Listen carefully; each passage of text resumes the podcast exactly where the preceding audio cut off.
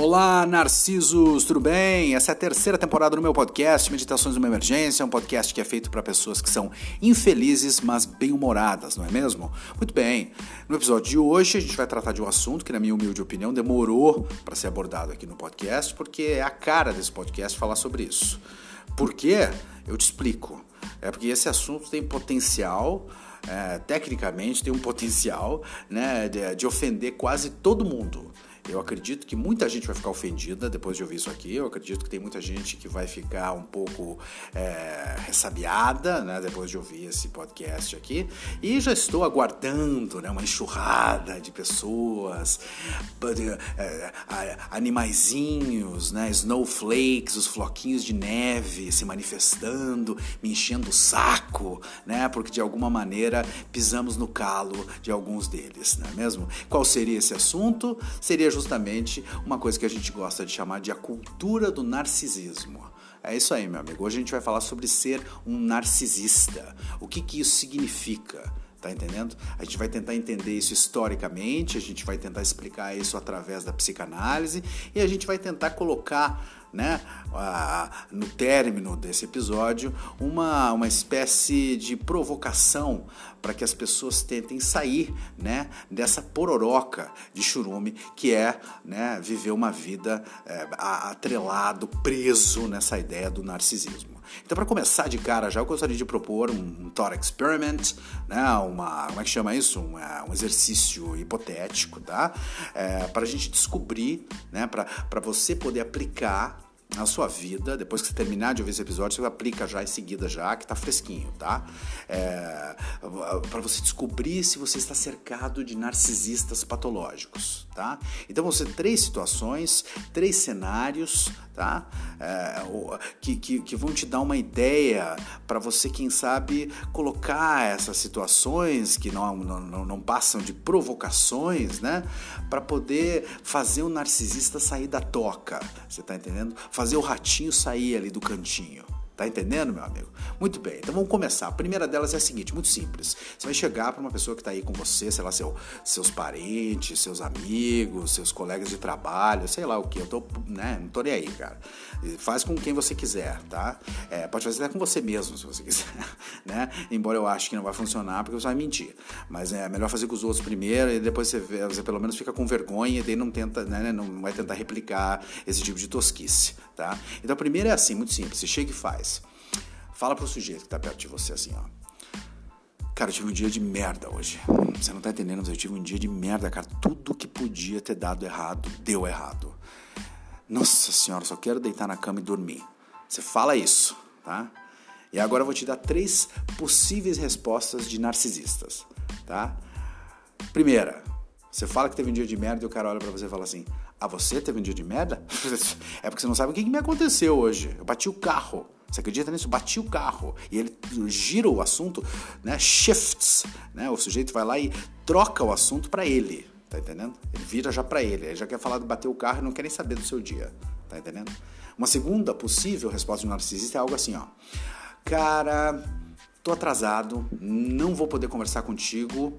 É bola pra frente, é vida que segue. Todo mundo tem dia de merda, isso acontece com todo mundo. Vamos lá.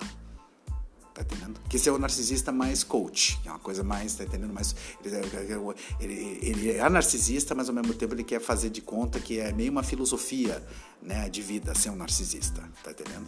E o terceiro, uma terceira possível resposta de um narcisista seria algo do tipo: você diz, eu tive um dia de merda, e ele fala assim pra você: escuta, você sabe onde é eu coloquei meus óculos?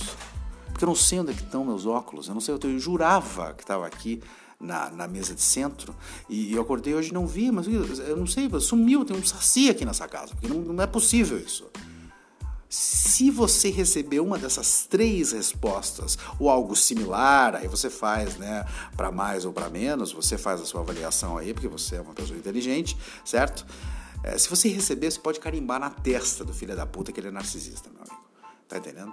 Uma outra situação, uma outra né, simulação, um cenário, é você chegar para os sujeito e falar assim, cara, eu tive um sonho muito louco ontem à noite, mas um sonho muito real. Várias pessoas que eu não vejo há muito tempo apareceram, me falaram coisas extremamente profundas interessantes.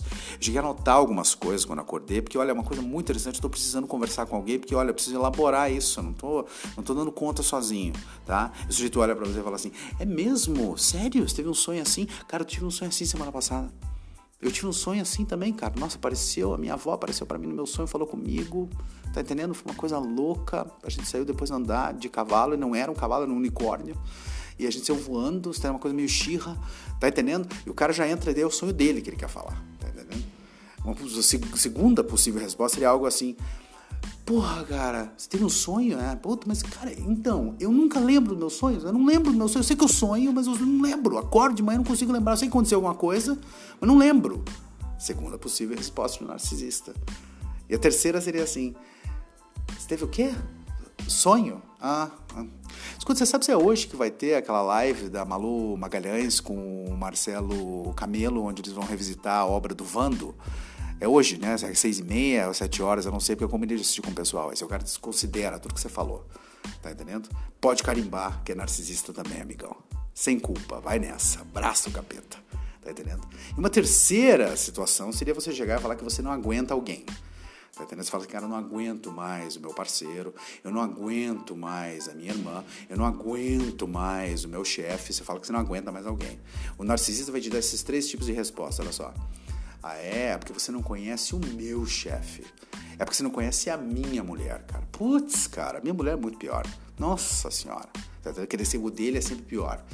Porque ele tem que competir em tudo, inclusive na merda ele tem que competir, pra ver qual que fede mais. Tá entendendo? Ou então ele vai te dizer uma coisa assim, ó. Porra, ainda bem que eu não tenho. Ainda bem que eu não tenho chefe, cara. Ainda bem que eu sou autônomo. Essas horas eu penso nisso.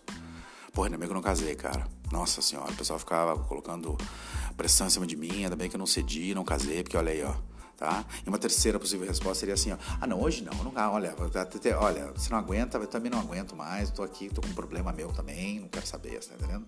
Porque a gente vive nessa, cara, a gente tá vivendo uma vida que é mais ou menos assim, você tá entendendo?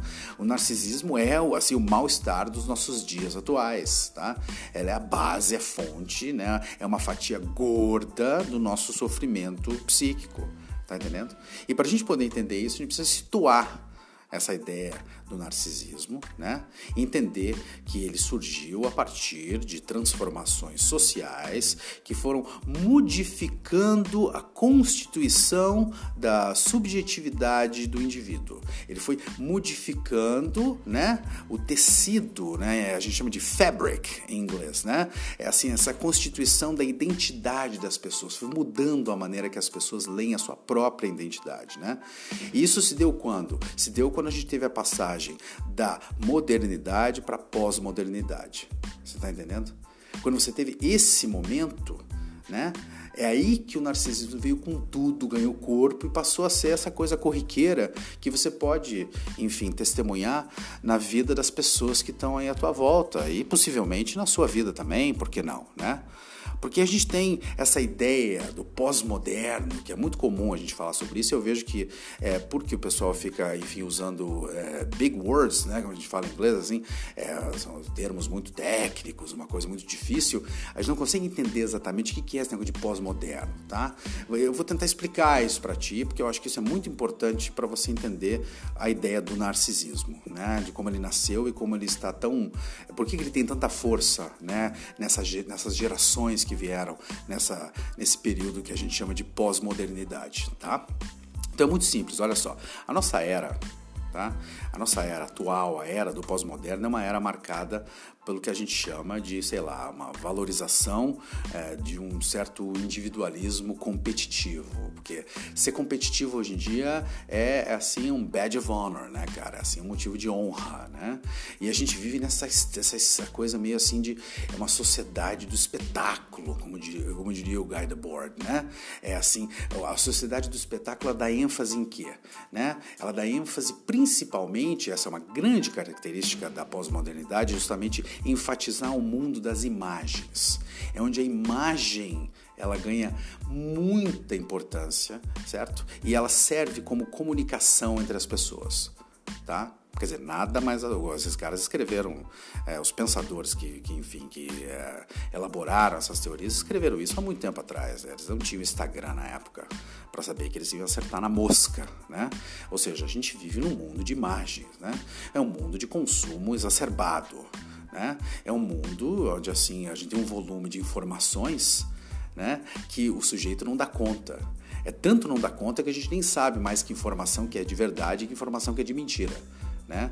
Eu lembro, quando penso nessa questão desse volume de informações, eu lembro muito de um, de um pensador, é, filósofo norte-americano chamado Neil Postman, é, que escreveu um livro chamado Amusing Ourselves to Death, né? Nos Entretendo Até a Morte, onde ele falava justamente dessa ideia de uma coisa que ele chamava de Information Action Ratio, que é essa ideia assim, o que você faz com a informação que você recebe? Que o pós-moderno não faz nada.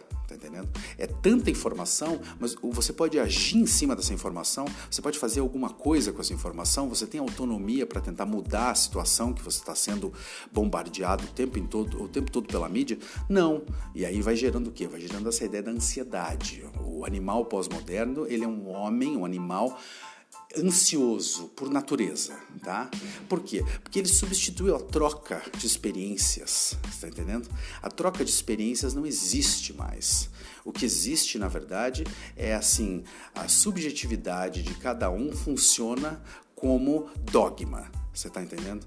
Cada um tem a sua própria identidade, cada um tem a sua própria assim, leitura do que, que é certo, do que, que é errado, e foda-se o outro. Eu sei mais que você porque eu tenho um conhecimento de, de, tal assunto, aquela coisa toda, que o moderno não tinha isso. Isso é uma característica do pós-moderno, você não ter mais troca de experiência. E quando você não troca experiência com as pessoas, porque todo mundo está preso dentro de um casulo onde a sua própria verdade vale mais que a do vizinho, né? você tem um empobrecimento da vida né? É, interior do indivíduo. Né? Porque você é o quê? Você, você assim no pós-moderno, amigo, você vale o que você aparenta ter. Se você não aparenta ter muita coisa, significa que você não vale muita coisa, tá? E viver dentro desse, desse arcabouço, viver dentro desse esquema, faz que qual é o resultado disso? Né? Você vai ter uma proliferação gigantesca de novas psicopatologias, que é o que a gente vai chamar na psicanálise de estados narcisistas. Ou seja, o que eu estou tentando dizer é que viver dentro desse esquema faz com que novas doenças comecem a surgir, doenças né, da psique, e elas estão todas atreladas a essa ideia desses estados narcisistas. Mas como é que a gente chegou aqui? Vamos pensar assim. Como é que a gente fez para chegar aqui, meu amigo? Como é que a gente chegou nesse estado? Né? Nesse mal-estar pós-moderno. Então, a primeira coisa que a gente tem que entender é assim, ó.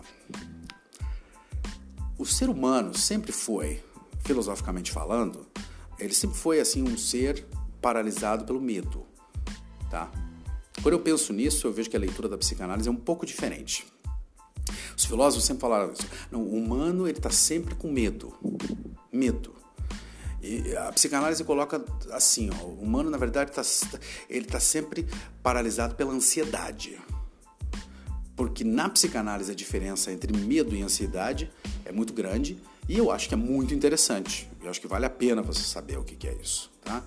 Então assim, ó, o medo na psicanálise é, ele tem um objeto para você depositar essa pulsão.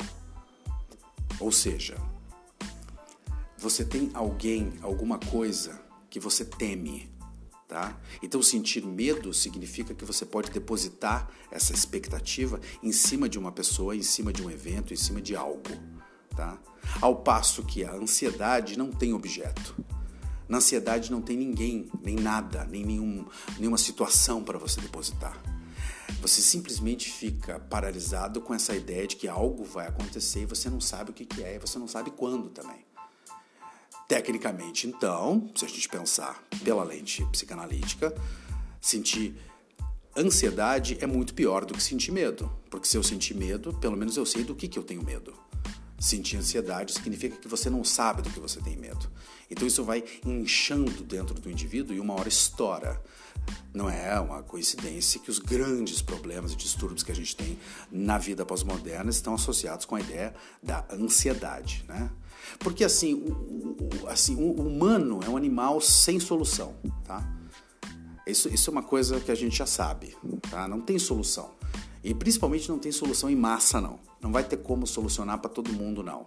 Não tem é, palestra que vai fazer isso funcionar. Você está entendendo?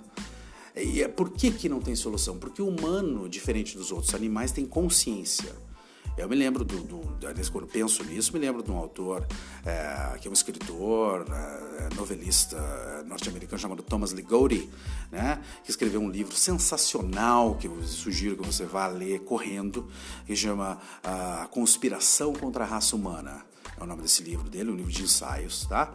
É, onde o Ligori falava justamente dessa ideia assim de que a, o, o, o, humano ter conseguido ganhar né, esse, esse, grande presente de grego que é a consciência, você tá entendendo? Foi um grande erro evolutivo, foi um erro trágico, porque deu ao humano a ilusão de que ele é alguém, quando na verdade a maior parte das pessoas é ninguém, entende?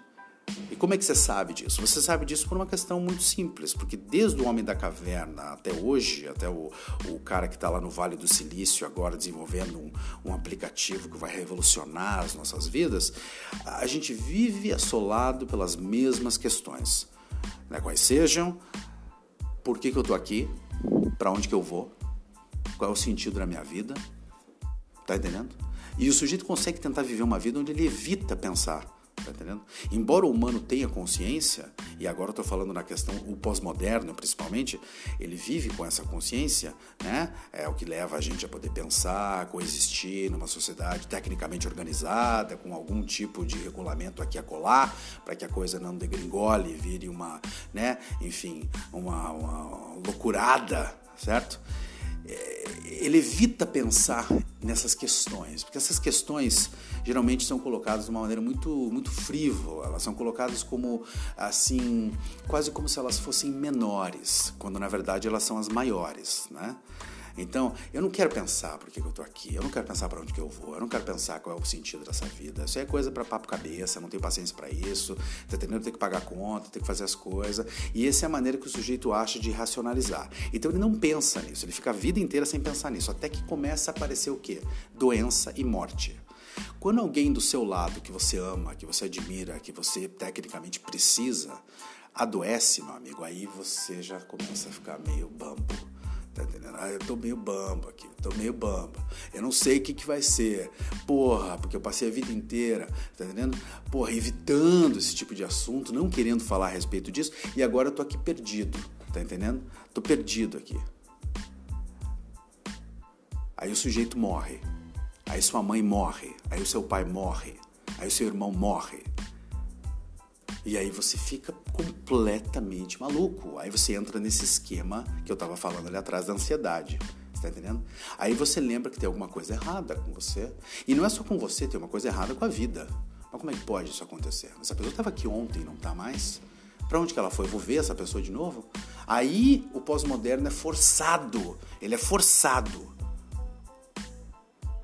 a tentar compreender questões que até então ele achava que era uma grande bobagem e conversa de hippie.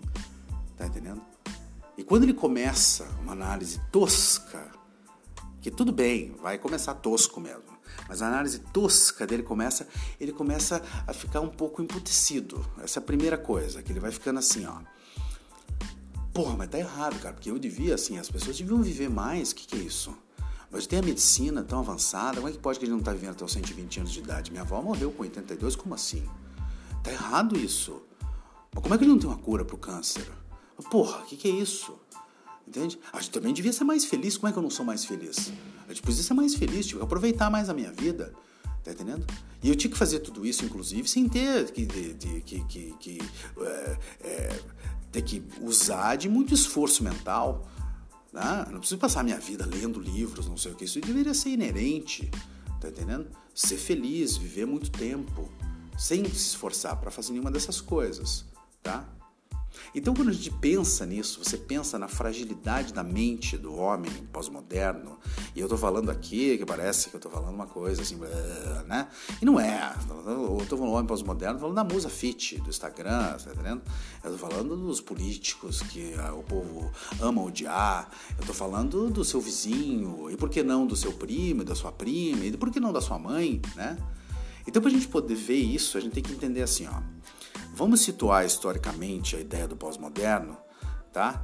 O que, o que é ser pós-moderno? Se a gente for pegar num livro, por exemplo, o que é esse negócio de ser pós-moderno? O que, que significa? Olha, a primeira coisa que você vai encontrar assim, o pós-moderno é verbatim que eu estou colocando aqui. O pós-moderno é aquele que se recusa a aceitar narrativas longas. Você está entendendo o que eu estou dizendo, meu amigo? Ele se recusa a aceitar narrativas longas. Tem, tem que ser curtinho, tem que ser simplista, tem que ser papum. É um tweet Tá entendendo? É uma frase. Não, mas veja bem, isso é uma coisa complexa, não posso te explicar isso com uma frase, então eu não quero, não tenho tempo. Não tenho tempo. Tenho que pagar a conta. Tenho boleto para pagar. Esse é o pós-moderno, tá? Então, além de ele se recusar né, a aceitar narrativas longas, tudo tem que ser curtinho, ele também tem, ele busca uma satisfação imediata. Tá entendendo? Complicou, ele já não quer. Ficou um pouquinho mais difícil, ele já acha que tem alguma coisa errada. Tá entendendo? Ele nasceu do quê? Mas como é que esse comportamento existe? Como é que ele nasceu? Porque essa é a definição que eu estou falando aqui, quase de dicionário do que é pós-moderno, tá? Mas assim, o pós-modernismo nasceu do fracasso né, da modernidade. A modernidade fracassou. Era uma utopia. Né, porque eles acreditavam, por exemplo, que a ciência e a razão iriam é, aniquilar com a religião e o obscurantismo. E a gente vê que a vida pós-moderna, ela é o que? Ela é obscurantismo, né? E uma releitura, uma repaginada das religiões. A ciência fica lutando para conseguir se manter ali e a razão não tem lugar, porque ninguém pensa, né? E todo mundo tem preguiça de pensar, acho que é meio feio pensar também, tá? Mas existe um evento que marcou isso. Então, se a gente for pegar simbolicamente um evento que marcou o início da era, dessa idade pós-moderna, esse evento se chama o Holocausto, o Holocausto nazista, tá? E aí, através do estudo de uma grande escritora, que eu aconselho você a ler também, se você já não leu, que é a Hannah Arendt, né? que escreveu assim extensamente, de uma maneira muito é, didática, eu diria, interessante a respeito disso, que é essa ideia de como o Holocausto marcou a transição do mundo moderno para o mundo pós-moderno. E como é que foi isso? Por que o Holocausto? O que, que Holocausto? A gente sabe que o Holocausto foi uma tragédia horrível, mas por que o Holocausto em especial? Tivemos outras tragédias. Então a Hannah Arendt uh, explica pra gente que é assim, ó, simples, tá? Assim, o problema do Holocausto foi é, é o ápice de um tipo de comportamento, pensamento que vai pautar a existência do homem, homem pós-moderno, que é o quê? Essa obsessão pela eficácia. É a obsessão pela eficácia que vai passar por cima de qualquer valor moral ou ético. Você está entendendo? Por quê? Porque você tinha no Holocausto pessoas que eram pessoas tecnicamente comuns. Não eram monstros malignos possuídos pelo capiroto que estavam lá trabalhando nos campos de concentração. Eram alemães, né? Enfim, cidadãos normais, pessoas normais que estavam ali trabalhando, seguindo o que eles achavam que era o Führer, né, que era o, né, o, o, o, cara que estava comandando eles. Eles estavam cumprindo ordens, essa ideia de você cumprir ordem e mesmo que essa ordem seja horrível, você cumpre porque o que importa é você ser eficaz no que você faz. Você está entendendo? A Hannah Arendt vai chamar esse, essa ideia, esses conceitos e muitos outros que ela coloca também de banalidade do mal tá? É quando assim você tem que cumprir suas metas sem considerar, sem pensar as, nas consequências que virão do cumprimento dessas metas. Você está entendendo o que eu estou dizendo? Então foi ali que o homem pós-moderno começou a ganhar corpo, começou a ganhar espaço, entende? É onde o cara ia lá e trabalhava o dia inteiro no campo de concentração, matando mulher e criança, e às 5 e meia da tarde passava a mão na pastinha dele, voltava para casa e lia historinha para o filho, jantava com a esposa, ouvia ali um rádio, lia o jornal, ficava de boas, ele não ia para casa, está entendendo? Para tomar banho numa banheira de sangue, sabe? Fazer pentagrama no chão ele era tecnicamente um sujeito normal, entende? Então a Hannah Arendt coloca assim, ó, ali a gente começa a perceber que o que importa para o homem pós-moderno mesmo, para esse novo tipo de humano, vamos colocar assim, é justamente você ser eficaz, né? E assim a gente vai ter, para descrever de uma maneira é, tão interessante quanto uh, essa descrição da Hannah Arendt, a gente vai ter uma descrição do Zygmunt Bauman, que é, é um grande filósofo, pensador, né? enfim, é, talvez o grande né, dessa, dessa, desses últimos anos que tivemos aí, é, grandes pensadores escrevendo a respeito da condição do homem pós-moderno. Ah, o Bauman está na boca de todo mundo, todo mundo conhece. Eu converso com muitos jovens que, que conhecem o Bauman. É, pouca gente lê o Bauman, mas sabe quem o Bauman é. O Bauman é uma espécie assim de ler o Pablo Picasso né, da filosofia pós-moderna, tá entendendo? É, ele, ele viveu tempo suficiente para ver sua obra ser admirada, né? então ele está por aí. Então o Bauman ele foi o cara que trouxe né, essa cena, essa coisa visual para a gente entender o que é a vida do pós-moderno, que é a minha vida e a sua também. Tá? Que não é muito agradável na descrição, mas enfim. Segundo Bauman, a vida do homem pós-moderno é o que? A gente está cruzando, a gente está correndo em cima de um oceano que está congelado. Mas a camada de gelo é muito fina. Ela é tão fina que se você parar de correr, ela vai rachar, quebrar, você cai e morre afogado. Então você não pode parar. Você tem que continuar correndo. Você conhece isso, você conhece essa analogia. As pessoas falam isso abertamente. Eu não posso parar. Não dá para parar, meu amigo. Não dá para parar. Vamos continuar, vamos lá, aquela coisa toda. Tá entendendo? Eu, eu penso assim, a ideia, na verdade, da, original dessa, dessa, dessa cena que eu descrevi aqui, de você correr num oceano congelado, é, não é do Bauman. A ideia, ele pegou essa ideia do Waldo Emerson, que é um filósofo, né, enfim, um escritor é, norte-americano também, é, que tinha uma frase muito boa, onde ele colocava essa cena e dizia que, é, enfim, quando, uh, quando você está correndo no gelo fino, meu amigo, a única segurança que você tem na vida é, é a velocidade. Tá entendendo? É a velocidade, é só o que você tem. Se você para de correr, você vai morrer. Então, a vida do homem pós-moderno é viver correndo. Mas está correndo para onde? Está correndo para lugar nenhum, meu amigo. Tá entendendo? Porque assim, essa ideia que as pessoas colocam assim, mas eu não tenho tempo. Você não tem tempo. Porque para você ter as coisas que você nem usufrui direito, só para poder pagar de, de fodão para ostentar né, em rede social, você eh, consome o seu tempo. Então você tem que ficar correndo, tá? Para lugar nenhum e você não pode parar. Porque se você parar, vai quebrar e você vai ter que. Você vai cair na água muito, muito gelada, né, congelada, né? É, e você vai ter que aprender a nadar. E assim, aí vai ser foda, porque vai ser um desconforto muito grande. Então vamos continuar correndo. Né? Inclusive, parar de correr, né? Pro Bauman, pro Emerson e para o seu vizinho, tá entendendo? Parar de correr é a definição do fracasso. Uma pessoa que para de correr, ela define. Assim, esse é um fracassado. Eu, eu, agora, se imagina uma sociedade pós-moderna pós-Covid. Tá entendendo? Tá entendendo? Pós-coronavírus.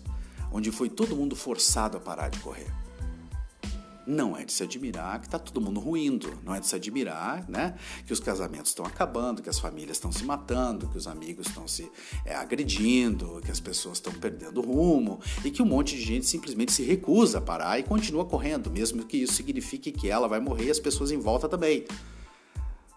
Tá entendendo? Dizer, é uma analogia que serve para os nossos dias de hoje de uma maneira muito pessoal, muito interessante, né? É, inclusive, assim, essa questão da. O, o Bauman ficou muito famoso pela ideia de chamar a nossa época assim, da modernidade líquida, né? É, que é uma ideia do Marx, não é, dele, não é dele também. É o Marx que dizia que no capitalismo tudo que é sólido fica líquido e depois evapora, né? Então ele pega essa ideia do Marx e vai falar: não, a gente vive numa modernidade líquida, onde todos os relacionamentos são líquidos, ou seja, eles podem acabar de uma hora para outra, eles não têm garantia, eles estão aqui hoje e é melhor você aproveitar. É por isso que o pessoal fala tem que viver o hoje, tá entendendo? Você tem que viver o hoje, porque a gente não sabe se vai estar aqui amanhã. Falar vamos viver o hoje é uma coisa muito pós-moderna, inclusive, de uma pessoa que vive no que o Bauman chamava de uma sociedade líquida, né? Porque o que pauta os relacionamentos das pessoas hoje em dia, que a gente vê muito, muito claramente, é justamente essa ideia de que você merece ser feliz. Isso também é coisa de pós-moderno, falar esse, esse tipo de merda, tá? Então eu mereço ser feliz. Como eu mereço ser feliz, a hora que o relacionamento para de me agradar, eu troco. E eu troco porque eu mereço. Eu não mereço infelicidade, eu não mereço tristeza, eu não mereço ter que viver com uma pessoa que está me fazendo mal naquele momento. Eu tenho que viver com alguém que me faz bem o tempo, inteiro, o tempo todo, o tempo inteiro. Tá entendendo?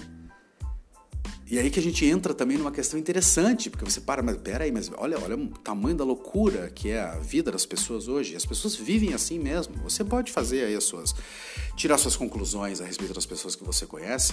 Onde complicou um pouquinho mais, volta lá para aquela ideia. A narrativa tem que ser curta, ele se recusa a ter uma narrativa longa. Uma narrativa longa exige pensamento, né, empenho, exige que você use né, a sua massa cinzenta, mas você não quer, você recusa. Então, em qualquer tipo de relacionamento, você tem que ter essa coisa do parou de me agradar, eu troco.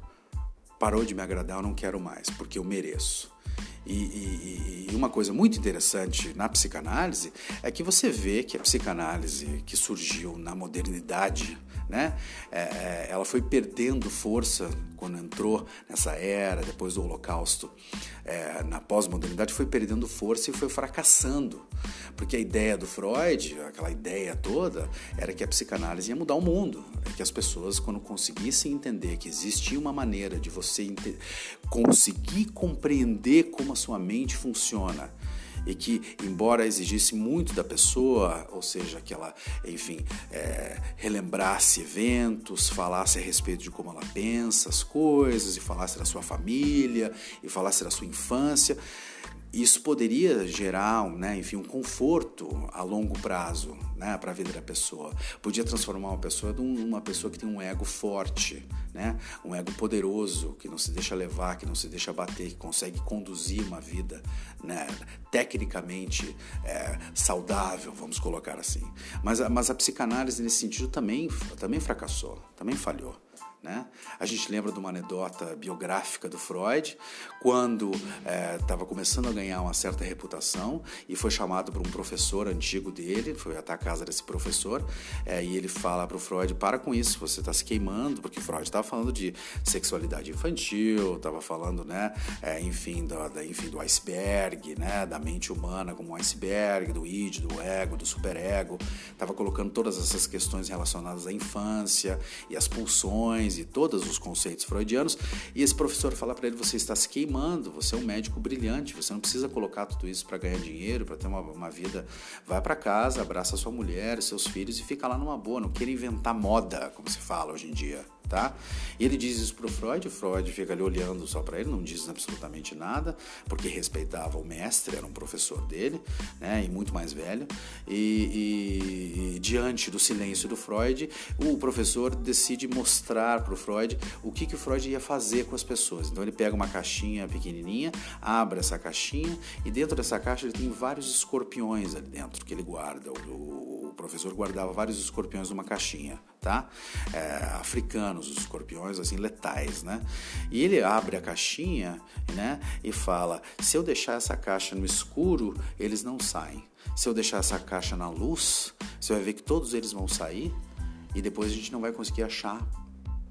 Você nunca mais vai conseguir colocar eles de volta na caixa. E ele fala: é isso que você está tentando fazer, meu querido aluno Sigmund Freud.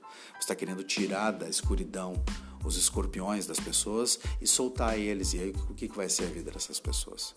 E quando a gente pensa nessa analogia, quando a gente pensa nisso, a gente vê que a psicanálise quer fazer isso, né? quer tirar os traumas, os problemas da escuridão mas ninguém quer abrir a caixinha, você tá entendendo? Você quer fazer isso, ninguém é um exagero, porque tem muita gente que procura, né? E que faz análise, essa coisa toda. Estou falando no macro, né? Estou falando agora no todo, né? É ainda um número muito pequeno de pessoas, tem gente que tem muito preconceito com isso até hoje, né? Então você vê que ninguém quer, ninguém quer enxergar, ninguém quer se analisar, ninguém quer fazer um estudo um pouco mais é, assim aprofundado sobre a sua própria personalidade, né? É porque assim esse negócio de personalidade de verdade, você tem uma personalidade, você tem que conhecer seus traumas, você tem que ter as suas memórias, você tem que, enfim, encarar a dor, tá? E o homem pós-moderno trocou a ideia da personalidade por estilo. O cara não tem personalidade, mas ele tem estilo. tá É 100% influência e 0%, 0 de personalidade. Tá? É como se ele construísse uma identidade prostética. Por quê? Porque na pós-modernidade, como colocava o Bauman, tá? É você, você, você, assim, ter personalidade pouco importa. Porque, na final de contas, assim, você é quem... Você é o que você lê. Você é o tipo de música que você escuta, você é o, lugar onde você mora. Você é os lugares que você frequenta. Você é a roupa que você usa. Em suma, você é o que você tem. Isso não tem nada a ver com personalidade, isso tem a ver com posse. E o homem pós-moderno é obcecado com isso. Tá? Bom, o homem pós-moderno conseguiu transformar, inclusive, a ideia da personalidade é assim: você é o que você come. As, as coisas que você escolhe comer ou não comer são características fortíssimas do que o sujeito acredita que é uma personalidade, mas não é, é só estilo. Tá entendendo? E a gente nem entrou ainda na questão do amor pós-moderno, que é aquela coisa que eu estava falando ali. Na verdade, a gente já falou um pouquinho, mas vamos adentrar um pouco mais a fundo. Né? Porque o amor pós-moderno, o grande problema de casal pós-moderno, é que ele é atormentado pela ideia de que existem outras oportunidades, meu amigo. O cara que está num relacionamento pós-moderno, ele pode estar tá ali naquele momento, mas ele está sempre olhando para os lados, porque pode ser que role outra coisa melhor. Porque pode ser que na hora que comece a enjoar, comece a rolar um trauma, eu com os meus, ela com os dela, aí os nossos traumas vão começar a colidir aqui. Porra, mas eu tenho outra possibilidade. E a possibilidade está ao alcance né, do, do, do das mãos, está no bolso, está no celular, está no smartphone. Porque você entra ali começa a fazer uma coisa, aquela coisa toda e já fechou, não precisa de muita coisa. E aí o sujeito ele ganha essa, essa falsa ideia de que ele ele é, sabe, assim, ele é assim poderoso. E aí ele inventa essa ideia do que muitos pensadores chamam de assim, é, é você tem o você.com, tá entendendo? É o você.com, você, você é uma entidade agora, você é um produto, você é uma marca. Então, tem curso, inclusive, para você aprender a virar marca, que as pessoas ensinam isso e tem idiota que faz, né? O problema de você achar que você é uma marca é que você tem que entender uma coisa, uma hora você vai dar pau, amigo. E aí você faz o quê? Aí vai dar pau quando começa a morrer, como eu falei lá para vocês no começo, tá? Aí começa a morrer gente em volta, você começa a ficar assim, porra, mas eu, o eu.com aqui não tá dando certo. Eu não tô sabendo administrar isso. Eu adoro falar administrar também, que é ter que administrar as coisas. Gerenciar, vou gerenciar isso, aquilo, gerenciar minhas emoções. Tá entendendo? Conversa de bozo, né? O problema é o seguinte, você não vai conseguir gerenciar porra nenhuma, sabe por quê? Porque você não acredita em nada. Porque os modernos, pelo menos, acreditavam na razão, acreditavam na ciência, tá entendendo? Mas você não acredita em porra nenhuma, você nunca se entregou para nada. Tá entendendo? E agora você tá assim maluco, porque você tá se dando conta de que na sociedade que você vive, todo o amor é condicionado. Tudo que você faz na sua vida é condicionado. Você busca amor incondicional, mas é tudo condicionado. E é condicionado pelo mesmo esquema que você abraçou a sua vida inteira, que é o qual? Você não fica falando para todo mundo que você merece ser feliz? Então, problema é que você merece ser feliz, mas o seu vizinho também, o seu parceiro também. Todo mundo então merece ser feliz. E como é que faz quando todo mundo tenta ser feliz ao mesmo tempo? Não dá certo, meu amigo. Quebra, tá entendendo? E daí nesse momento que quebra, você faz o quê? Bom, aí você tem que se reinventar, né? Aí você vai abrir franquia de si mesmo. que é o que a moçada agora, né? adora fazer. Né? Vai abrir franquia dele mesmo, né? Por aí para ver se consegue né, achar algum sentido na vida. Né? E aí, o mais importante é que reinventa a religião. Tem que reinventar a religião, que é um negócio de cristianismo, é um negócio meio jeca, meio, meio, meio ultrapassado. Que não, o pós-moderno não gosta disso. Ele gosta de uma coisa que seja mais edgy, assim, uma coisa mais, tá entendendo? Uma pegada mais assim, sabe? Geralmente tem que ter alguma coisa atrelada com a mãe natureza ou então alguma coisa com psicologia no meio, tá entendendo? Então, é porque tem que parecer assim, não, não é uma religião, é uma filosofia de vida, sabe? Quando a pessoa fala esse tipo de coisa, que dá na cara da pessoa, tapa assim, aquele estrala, é pá, na cara do indivíduo quando fala uma merda dessa, tá? E a religião é assim, quanto mais barata, melhor. Então, quer dizer, uma religião meio diet, né? Religião de final de semana, né? Que exija pouco, que não cobre muito, né? Que fica ali, que te dê muito em troca. Tem que dar muito. Você tem que dizer, se, se, você não faz, não, não tem muito investimento, mas o lucro é muito grande, tá? E que principalmente a religião é, do, do pós-moderno, essa, re, essa religião reinventada, ela tem que dizer é, que você já tem tudo que você precisa. Você tá entendendo? Tem que dizer para você que você, você já tem todas as ferramentas. Você não precisa fazer muito esforço. Você vai simplesmente assistir essa, aquela, aquela outra palestra, vai sair levitando e mudando a sua vida e fazendo tudo que você quer fazer, porque você se se manda e fala pro cara e o cara acredita. Imagina o tamanho do débil mental para acreditar nisso, tá entendendo? Você se manda. Não existem impulsões dentro de você que comandam você, comandam seus instintos, que fazem você agir desse jeito ou daquele outro. Não, não, não. Você é só focar, tem que ter foco e just breathe. Tá entendendo? Respira, vamos só respirar. Que agora também é coisa de pós-moderno que adora respirar. que quer respirar, né?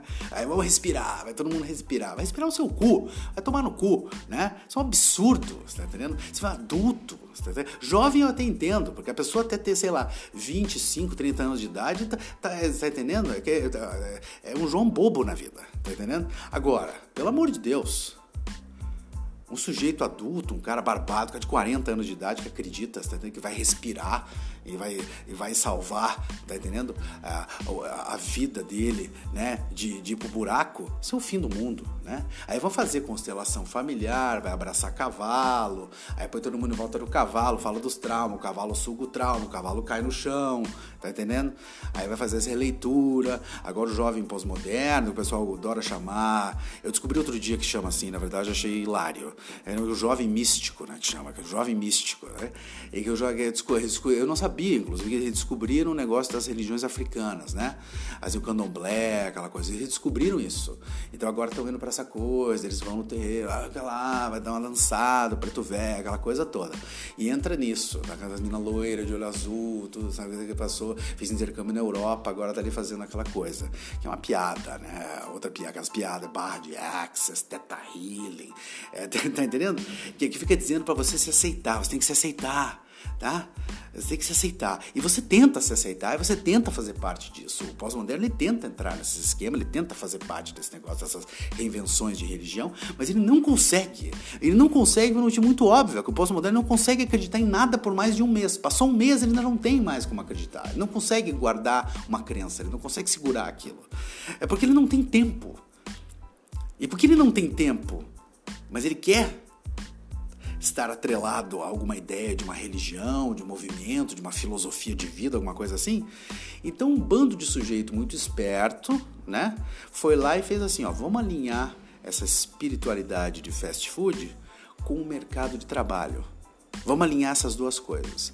E dessa ideia genial é que saiu o quê? Saiu a ideia do coach, meu amigo. Coach é isso. Você tá entendendo? Coach é exatamente isso. É alinhar a espiritualidade de fast food com essa ideia de estar presente e muito eficaz no mercado de trabalho. Entende? Essa ideia que você tem um indivíduo lá, um indivíduo modelo, né? É para te dizer para onde que você tem que correr. Você está correndo lá no oceano congelado e agora veio esse sujeito, aquele sujeito ali com aqueles cabelinho pick, é, blinder, assim, sabe? Que chega, olha para você com aquela barbichinha, aquele terno bem justinho, assim, o braço estourando, assim, e ele tem o um segredo para dizer para onde que é que você vai correr. Você que é uma pessoa desbussolada, você não sabe para onde que você está indo, né? Mas aquele cara vai te dar, é o curso que você vai pagar em seis vezes e que você acha que é a sua religião, né?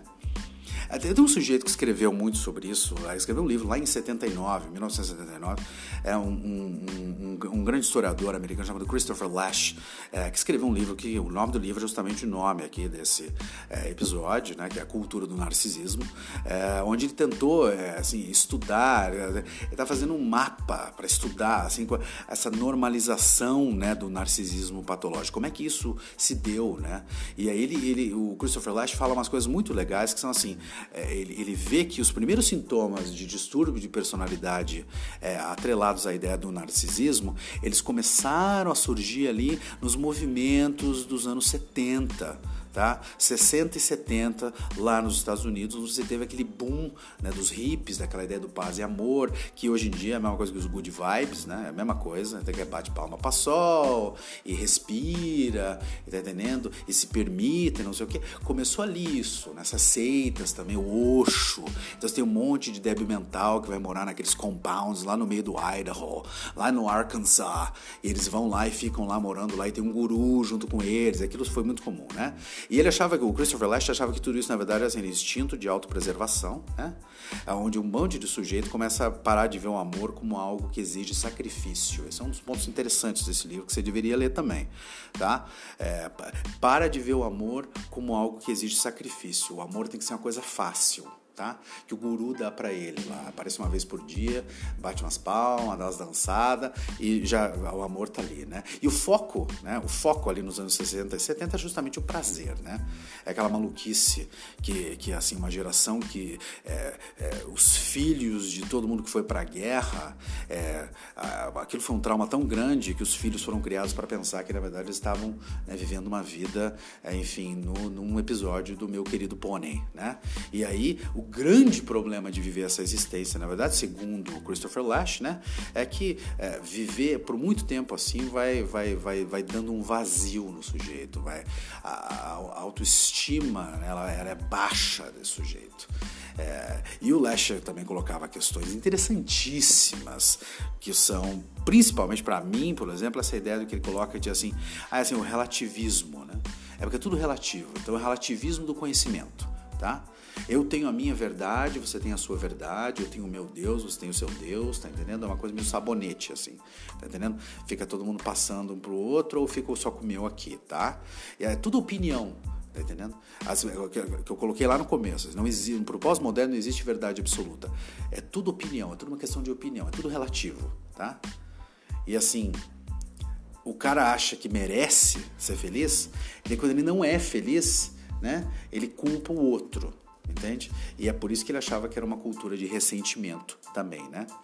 E para poder viver uma vida né, dentro desse problemão que é essa construção que eu estou colocando para vocês da pós-modernidade, o sujeito ele se vê forçado assim, ele se abriga, né, em nichos dentro da sociedade. Então você vai ter lá o pessoal que faz constelação, os coach, aí você vai ter lá o pessoal good vibes, aí tem os veganos, aí tem o pessoal que toma vinho, aí tem tá vai virando uma coisa assim, né? porque tudo isso passa a ser o quê? Uma representação de personalidade, entre aspas, tá? É uma representação de personalidade, que na verdade não é, é só estilo. Tá entendendo? É, então essa cultura do ressentimento, ela fica forçando o sujeito a se reinventar. Porque ele dá com os burros na água o tempo todo. Ele fica sempre se fudendo. Você já viu isso? As pessoas ficam trocando de criança o tempo inteiro. Né? É, e o grande problema é assim, o valor é, só existe quando ele é ratificado pelo outro. Né? Então você vive aquilo que eu falei, você vive num individualismo competitivo e por viver assim a vida psíquica do indivíduo vai adoecer. Né? Porque assim, as realizações dos outros, elas te ferem, elas valem mais, tá entendendo? E você fica comparando a sua vida o tempo todo. Você tá entendendo? E, e, a gente sabe que o grande facilitador desse adoecimento é, psíquico é a internet, são as, as redes sociais, né? Que eram para ser lugares, enfim, de encontros, de informação, né? E que acabaram virando, enfim, plataformas de exibicionismo, né? É, onde um bando de gente doente é, acha que vai conseguir mudar a identidade e construir uma outra sociedade dentro da sociedade, só que essa sem regras, né? Porque aí você pode simplesmente aumentar o valor das suas qualidades e diminuir ou omitir aquilo que você não gosta em você mesmo, né? Que essa ideia justamente do narciso, né?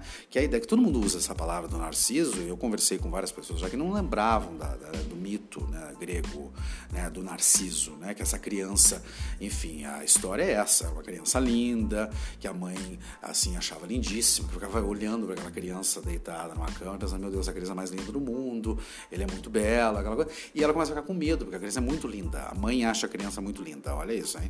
E aí o que ela faz? Ela pega e leva a criança para um sábio e fala para o sábio assim: tô com medo, porque ele é muito lindo, quando ele vai crescer, como é que vai ser? O sábio fala: olha só, se você quiser que essa criança viva uma vida decente, pelo menos, e não tenha muitos problemas, você vai ter que, assim,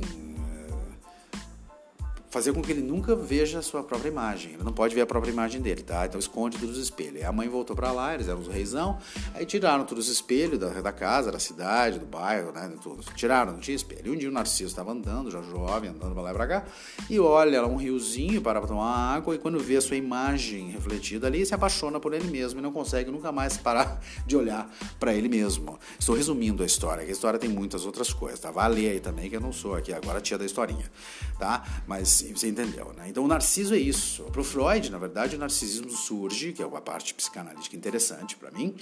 É, o, o, o, narcisismo vai surgir da o quê? É um deslocamento em direção a uma coisa que o Freud chamava de ego ideal, tá? Então o que, que é o ego ideal? Né? É assim, é o ideal de como você acha que deveria ser, tá? Então é uma formação intrapsíquica, autônoma, que serve de referência para o ego daquilo que deveria ser apreciado. Você está entendendo? Então, assim, ele é o possuidor de toda a perfeição, tá? Então, assim, ele, quando eu falo que ele é uma referência, eu estou tentando colocar aqui, ele, é ele que vai dizer para o ego, olha, isso vale a pena você bater palma, isso é muito bom. Ele vai dar, ele vai jogar o confete o ego, está entendendo? E o problema que o Freud colocava, né, a questão que ele colocava, justamente o narcisismo é quando o deslocamento vai em direção à pessoa viver dentro do ego ideal, sem o ego. Você está entendendo? O que existe é apenas essa ideia de como você deveria ser. Você está entendendo o que eu estou dizendo? Né? O grande, a grande questão né, é que assim as referências que o ego ideal usa para pautar a sua existência, ou seja, para colocar como aquilo que você gostaria de ser, essas referências elas são inatingíveis. Você está entendendo? É porque você é, viver nessa construção do ego ideal é viver assim desejando eh, ser o que o outro espera que você seja. É por isso que a ideia do ego ideal é justamente essa, essa figura mor do narcisismo, tá? Porque assim, é você como um objeto para o outro. Olha que interessante isso. É você como objeto para o outro. Nada mais é do que um ego enfraquecido, empobrecido, que dá lugar ao ego ideal. Ou seja, é você viver o tempo inteiro achando que você deveria ser a sua melhor versão. Tá entendendo? Porque o narcisista ele clama o quê? Entenda isso. Tá? Ele quer ser aceito, ele quer ser aprovado, ele quer ser especial. Tá? Então, para fazer isso, ele expõe o corpo, ele expõe relacionamentos, eu, todos são perfeitos, relacionamento perfeito, corpo perfeito, tudo sarado, né? Ele expõe lá suas conquistas, os seus bens, né? É, coloca tudo isso, né? E ele, ele faz, inclusive, coisas interessantíssimas, que é transformar a banalidade, por exemplo, como exercício físico, comida, roupa, é, transforma essas banalidades em coisas importantes? Por exemplo, você correr no parque é um estilo de vida. Você comer tal comida lá, é gourmet, não sei o que, é um estilo de vida. Tá entendendo? Então o que, o que os, a psicanálise coloca é que existe essa glamorização do banal, que eles chamam de narcisismo militante, que eu acho um termo sensacional, né? Porque o narcisismo militante, ele nada mais é do que. O que, que ele está tentando fazer? Está tentando esconder a insegurança do indivíduo. Tá? É, a gente fala também, muito comum falar na psicanálise, o quê? Que existe uma comercialização da subjetividade da pessoa. A pessoa compra sentimentos tá? à medida que ela compra produtos para proporcionar essa sensação de identidade. Tá entendendo? que é muito comum numa sociedade de consumo que a gente vê, né? onde os produtos eles não são apenas produtos, né? eles também são uma parcela da personalidade, eles vão dar, eles vão acoplar sentido para a vida daquela pessoa. E é nesse momento que você vê que é tudo referência, tudo é referência, tá? Assim, o calvário da vida do narcisista é o quê? É compartilhar uma foto, é esperar as reações e depois gerenciar o feedback das reações. Putz, menos like porque eu acho que eu fiz assim, tava nesse ângulo, agora vou tirar do outro para ver, vai gerenciando isso, tá?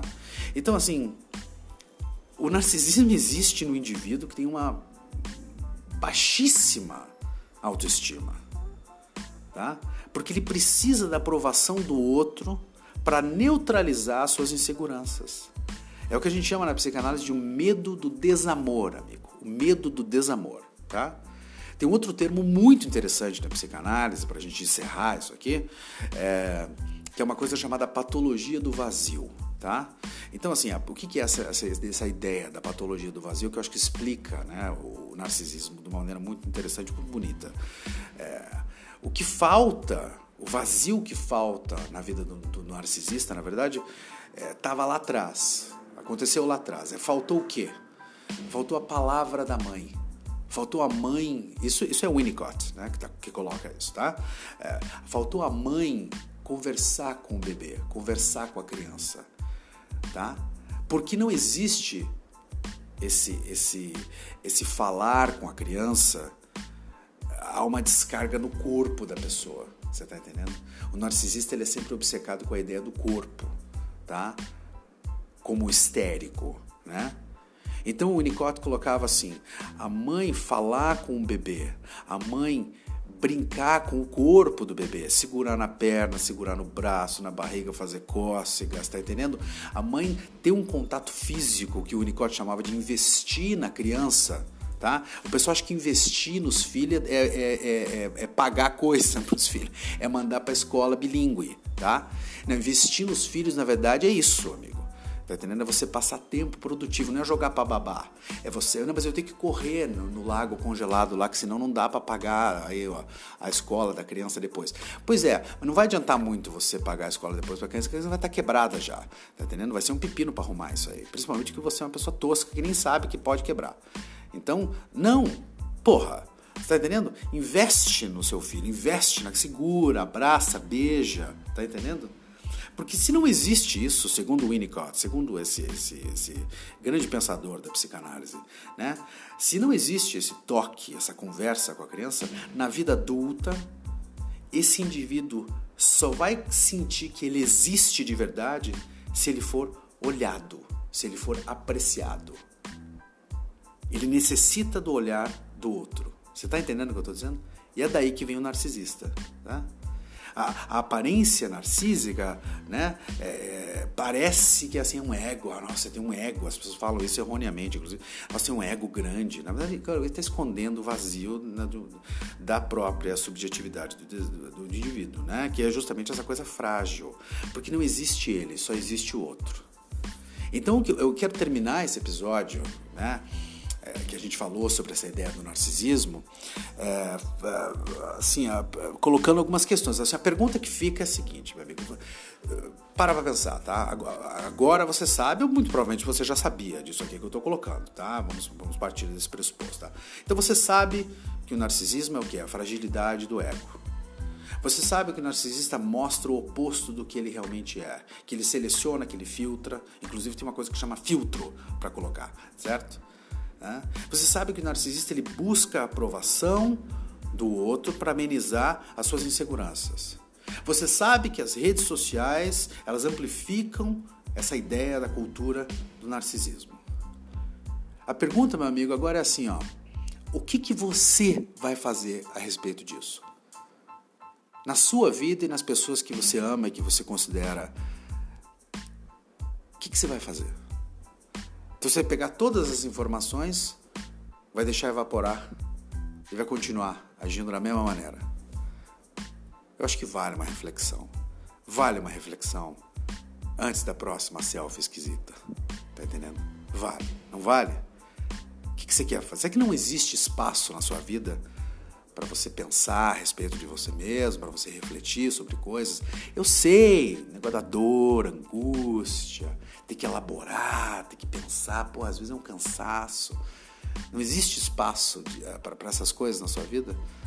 Porque se não existe espaço, você vai conseguir, enfim, passar o resto da sua vida vivendo como todo animal pós-moderno, correndo.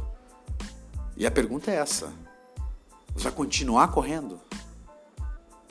Em algum momento, meu amigo, em algum momento você vai ter que parar todo mundo vai parar, porque todo mundo dá pau uma hora, como eu falei, todo mundo quebra uma hora. E a hora que você parar, o gelo vai quebrar e você vai ter que nadar. A pergunta é assim: você fazer uma análise, você se informar, você ler, é uma maneira interessante de você aprender a nadar a hora que a fina camada de gelo ceder. Você está entendendo? Acho que vale a pena a gente pensar um pouco sobre isso, sobre o narcisismo, usar a ideia do narcisismo como ponto de partida para uma coisa mais interessante, uma coisa mais significativa para a vida de cada um, né? Quem sabe, não sei. Enfim, falei, falei, falei. Dois mil autores, eu acho que eu citei aqui. Fiquei name dropping autor aqui. Mas são livros interessantes, vocês deviam ler. Esse foi o episódio de hoje. Novamente, quero agradecer as inúmeras pessoas que me mandam mensagens é, lá no, no, no, meu Instagram, que é o arroba Miguel Nicolau Abib. É, pode continuar mandando. Inclusive, o pessoal que fica mandando mensagem para me encher o saco, eu acho divertido. Ah, às vezes, também às vezes é meio saco, assim. Mas, é, cara, muito obrigado, pessoal que gosta do podcast, que está escutando o podcast. Fico muito feliz feliz. É, espero que vocês tenham curtido esse episódio hoje aqui sobre a cultura do narcisismo e daqui a 15 dias estamos de volta com o terceiro episódio dessa terceira temporada. Muito obrigado por ouvir, um grande abraço a todos e até!